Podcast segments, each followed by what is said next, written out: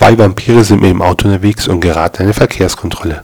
Ein Polizist fragt, Guten Abend, haben Sie etwas getrunken? Darauf der Vampir, nur zwei Radler.